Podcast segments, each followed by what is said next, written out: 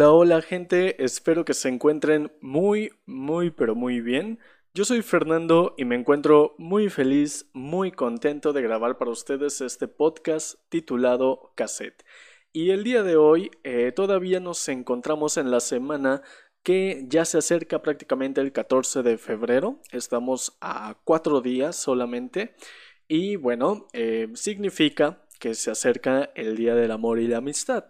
Eh, te recomiendo que escuches el podcast anterior de cassette, cassette número 11A, cómo es que surge. Eh, este día de San Valentín o el Día del Amor y la Amistad.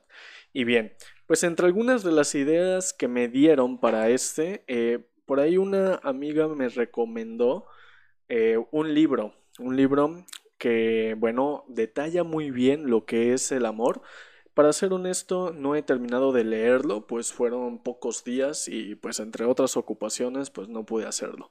Pero bueno, eh, me adelanté un poquito a los capítulos y eh, en realidad es algo, o sea, suena muy bien cada uno de los aspectos de amor. Eh, pero bueno, antes de entrar en detalle con este libro que les estoy comentando, quisiera darles la definición de amor de eh, la Real Academia Española o de cómo es que lo maneja. Y bueno, pues es muy diferente a lo que probablemente hoy en día consideremos lo que es amor.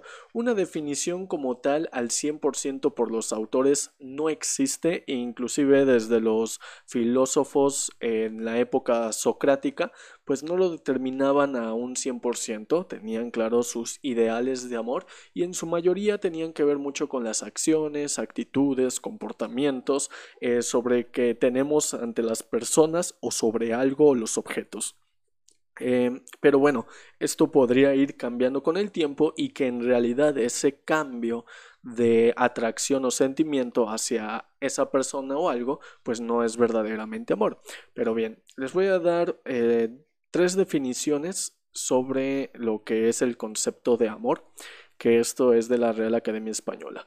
Y el primero es que dice que eh, es un sentimiento intenso del ser humano que partiendo de su propia insuficiencia necesita y busca el encuentro y unión con otro ser. Es decir, nos los narra diciendo que hace falta una parte de nosotros por insuficiencia, por algo que quizá no hacemos, por algo que no aprendemos, por algo que internamente no estamos completos y vemos eso, esa necesidad de nosotros en otra persona que sí lo tiene, que tiene esa capacidad, habilidad o demás y bueno, puede ser nuestro complemento. Si lo vemos desde esa forma suele ser algo más romántico, ¿sale? Y de hecho, pues así está determinado en nuestra cultura de que pues nuestro amor es una, de, que el amor que tenemos por otra persona o que amamos a una persona, pues es parte de nosotros, ¿no? Es como la mitad que necesitábamos. El número dos dice que es un sentimiento hacia otra persona que naturalmente nos atrae y que, procurando reciprocidad en el deseo de unión, nos completa, alegra y da energía para convivir, comunicarnos y crear. Suele escucharse como si fuera una necesidad el que tengamos un amor prácticamente, que sin ese amor pareciera que no podríamos hacer muchas cosas, muy, muy probablemente así eh, se puede interpretar esta definición. Y de hecho, del autor que les hablo, de Eric Fromm, en su libro, que más adelante les voy a, narrar de qué trata, eh, dice que hay dos tipos de amor, un tipo de amor maduro, y otro tipo de amor inmaduro. Por el momento les puedo adelantar que esta definición, al menos a como yo lo capto, esa segunda definición, es como un amor inmaduro, ¿sale? Eh, ¿Por qué? Porque refleja que pareciera que el amor o el querer a alguien es para llenar una necesidad y no en realidad porque lo quieres, que es algo complejo para, para ese tipo de amar.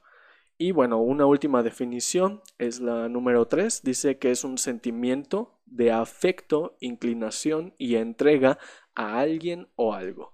Y bueno, pues creo que esta es la definición que comúnmente eh, de seguro utilizamos más y que al final, bueno, pues se define como un amor que eh, nos gusta, que nos cuide, como también cuidar de ello o de, de él, ¿ok?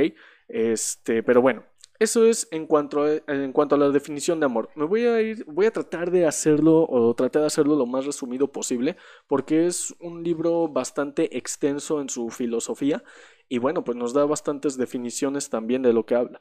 Antes de pasar para el libro, bueno, les quiero mencionar de quién es Erich Fromm. Erich Fromm es un psicoanalista o fue un psicoanalista y filósofo social que se formó como eh, psicoanalista en la Universidad de Múnich y en el Instituto, de eh, en el Instituto Psicoanalítico de Berlín. Y bueno, dejó la Alemania nazi, porque él era alemán, en 1933 y se mudó a Estados Unidos. En 1934 fue profesor en la Universidad de Columbia, Nueva York, y en 1941 en Bennington College, en Vermont. Y bueno, eh, no solamente ahí, también en 1951 fue nombrado profesor de psicoanálisis en la Universidad, Universidad Nacional Autónoma de México. ¿Ok?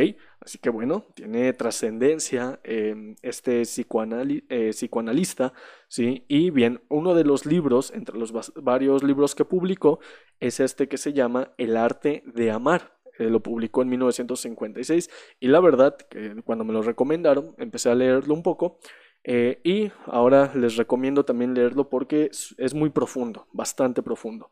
está dividido en cuatro capítulos muy interesantes. El primero de qué es el amor. El segundo, la teoría del amor. El tercero, el amor y su desintegración en la sociedad contemporánea. Y por último, el cuarto, la práctica del amor. Cada uno de estos en cuanto a relación para saber qué es el amor, cómo llevarlo a cabo, cómo se desarrolla y no confundirnos entre el amor que creemos que sentimos y el amor verdadero que damos, ¿ok? Porque son cosas diferentes. Em, bueno, primero que nada, eh, Eric Fromm da una premisa falsa sobre el amor, que dice que se mide el amor en el hecho de ser amado y no en la eh, propia capacidad de amar y se confunde el amor real con la experiencia inicial de enamoramiento, como por ejemplo algo determinado que mucha gente le puede llamar como eh, el primer amor, ¿sale? O amor a primera vista, que pues en realidad ese tipo de amor no lo es, amor no lo es, sino más bien que es un tipo de atracción. ¿ok? Dice que el amor es la única respuesta saludable a los problemas, no solo es deseo o impulso, ¿ok? Es fácil querer, lo difícil es mantener esa llama de amor. Y es muy cierto.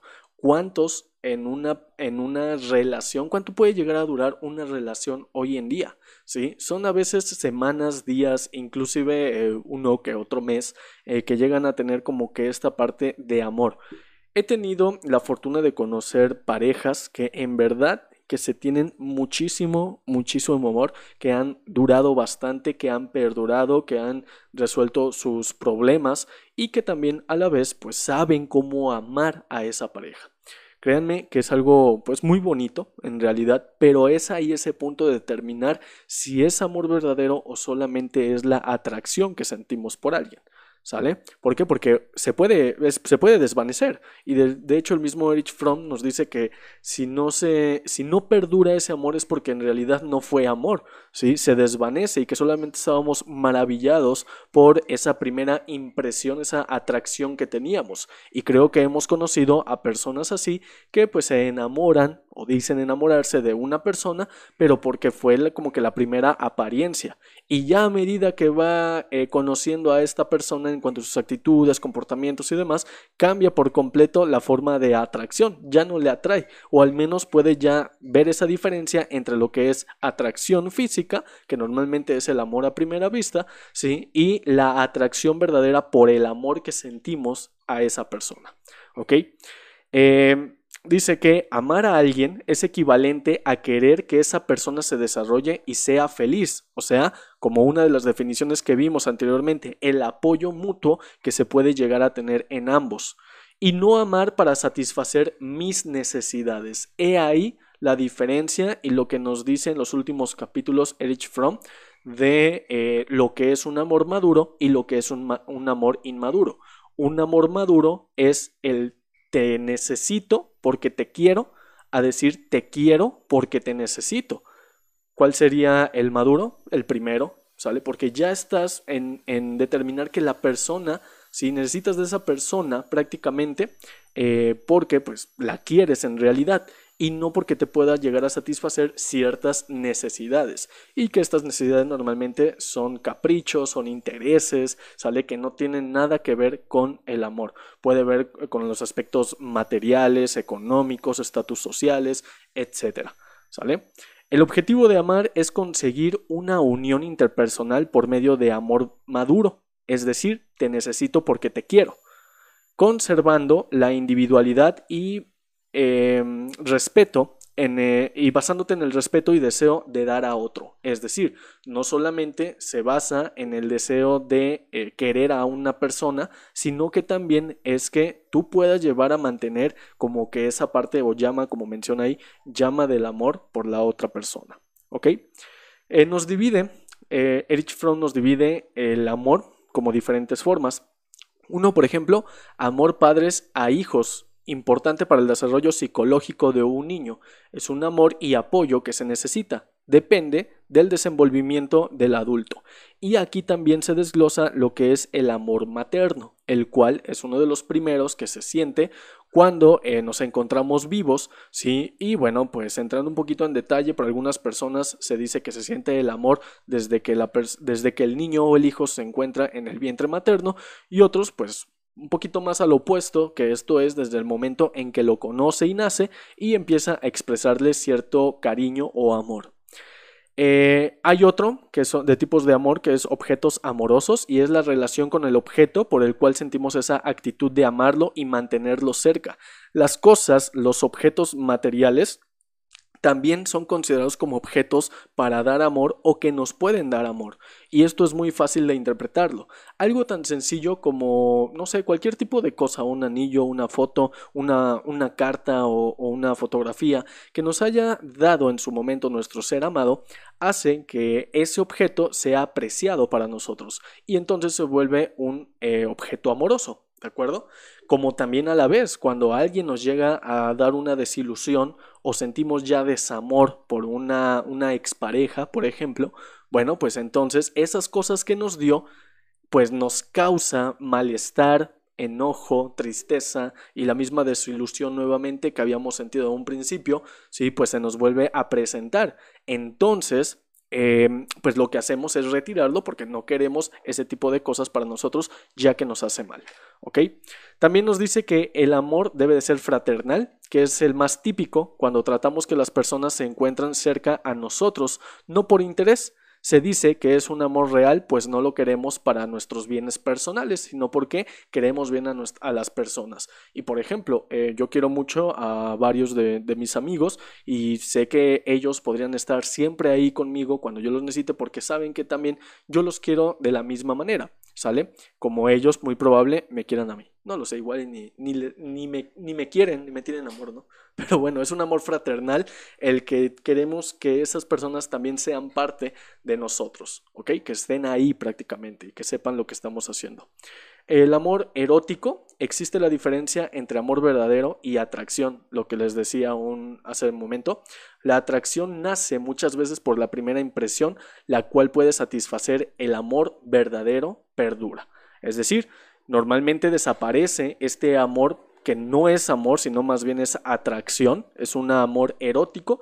¿Por qué? Porque pues así como la misma, como surgió, puede desaparecer sin el simple hecho de no nutrir ese amor, no buscar los elementos suficientes para amar a la persona o que esa persona nos ame a nosotros. Amor a sí mismo normalmente se puede eh, ver como algo egoísta, pero en realidad el que se ama a sí mismo ama a otros. Y es una de las frases más comunes que eh, podemos llegar a escuchar. Si quieres aprender a amar a otra persona, primero ámate a ti mismo. ¿Cómo nos amamos a nosotros mismos? Bueno, pues eso ya va a depender de cada persona, lo que le haga feliz y obviamente lo que mejor le hace bien. Em, amar a Dios, tiene otro apartado, amar a Dios, hacernos merecedor de Él, como nos dicen, que bueno, si quieres que te ame Dios, pues tienes que hacer buenas obras, pero que en realidad cae en una conclusión de que pues Dios nos ama a todos, ¿ok? Así que bueno. Em, otro de los puntos o temas que abarca Erich Fromm es el amor y su desintegración, porque en la actualidad ¿sí? pues ya se ve de una manera completamente diferente. Por ejemplo, eh, existen los pseudoamores, aquellos que dicen amarnos y según que nos expresan cierta forma de amar, pero que en realidad lo único que obtenemos de esas personas en un determinado momento son desilusiones. Eh, el autor nos dice que son pseudoamores, personas que aman pero con cierto interés personal es decir, que ellos buscan otra cosa. Eh, entre amores eh, idolátricos, es decir, que tenemos una idea sobre ellos, que es una idealización de ciertas personas que amas, pero al final se tiene una desilusión que tú piensas que tienes una ideología que esa persona te va a amar por siempre y demás, pero que en realidad al final podemos llegar a tener un desamor de esos pseudoamores.